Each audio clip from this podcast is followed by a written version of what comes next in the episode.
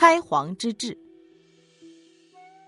隋文帝统一南北，政权基本稳定后，就从政治体制、赋税、土地制度、法律、货币等方面进行了一系列的改革，让饱经战火的国家迅速恢复了生产，经济复苏，百姓得以安居乐业。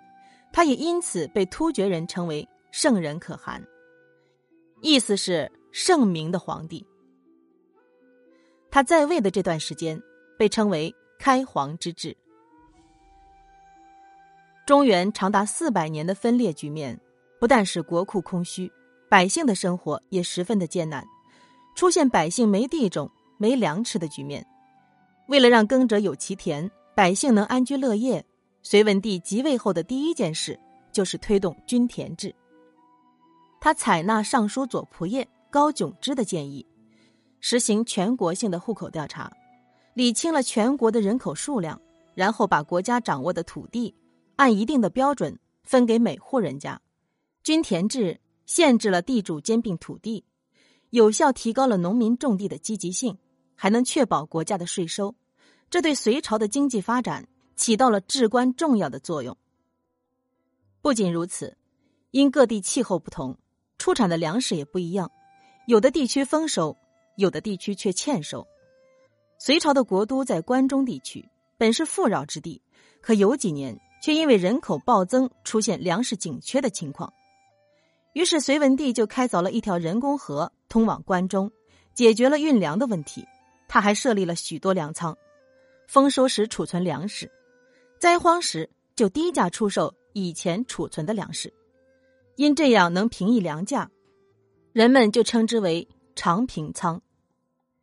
除了长平仓，隋文帝还设了义仓，鼓励百姓将当年多余的粮食放入义仓，灾年时免费提供给百姓取用。义仓这项善政一直持续到了唐朝初年，百姓有了粮食，社会安定下来。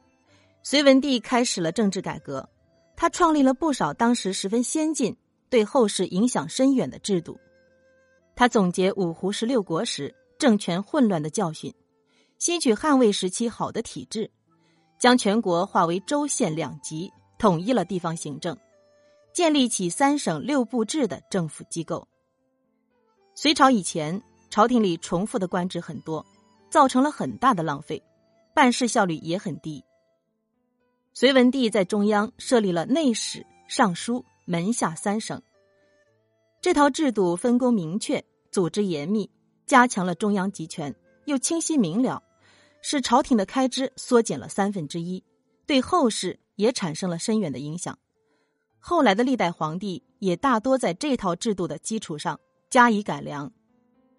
隋文帝还开创了科举制度，一改从前做官依靠举荐，贵族子弟。才能世袭官职的惯例，改用明确的考核标准选拔人才，寒门子弟也有了为国效力的机会。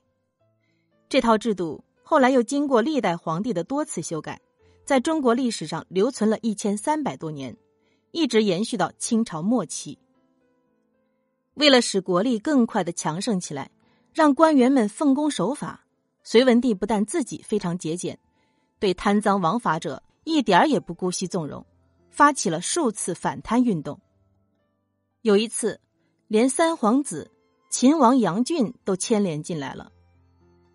隋文帝登基后，杨俊渐渐变得奢侈起来，姬妾成群，又建造水上宫殿享乐，还用各种华美的珠宝玉石去装扮宫殿和美女们。他还通过向别人放高利贷赚钱。隋文帝知道后大怒，免了他的所有官职。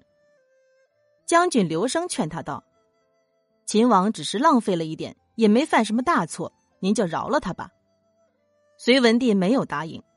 宰相杨素也来劝他说：“秦王是犯了错，可他的过错不足以让他落到这个地步，请皇上再考虑一下吧。”隋文帝生气的说：“我是五个儿子的父亲，以你们的意思，是不是要额外制定一个让天子的儿子们专用的法律啊？”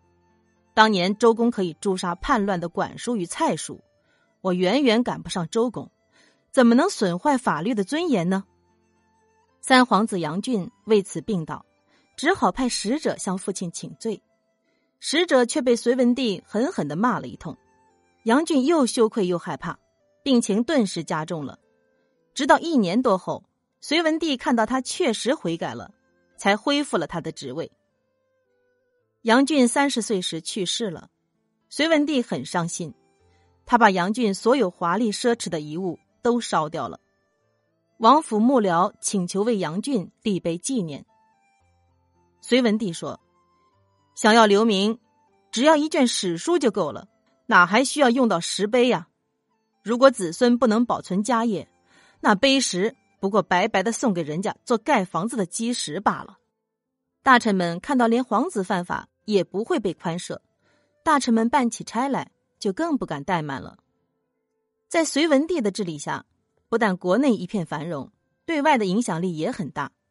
隋朝军队或歼灭或重创了屡屡侵犯隋朝边境的契丹、突厥、高句丽等国家，在很长一段时间内，他们都不敢进犯隋朝，百姓安享太平。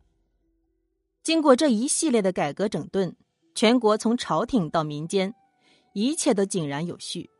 加上民间轻徭薄赋，百姓休养生息。国家迅速繁荣起来。隋文帝在位的二十多年间，国家的耕田面积不断扩大，修复了许多的水利工程，粮食从而大量的增产。到隋文帝末年，储存的粮食可以供全国百姓吃上五六十年。当时全国的人口数量、国库储备，连后来唐朝最兴盛的开元之治都没有达到同样的水平。隋文帝时期国力之盛，可见一斑。因而，历代史学家对隋文帝的评价都很高。开皇之治，更是被评为中国农耕文明的巅峰时期。本集结束了，别忘了订阅分享哦。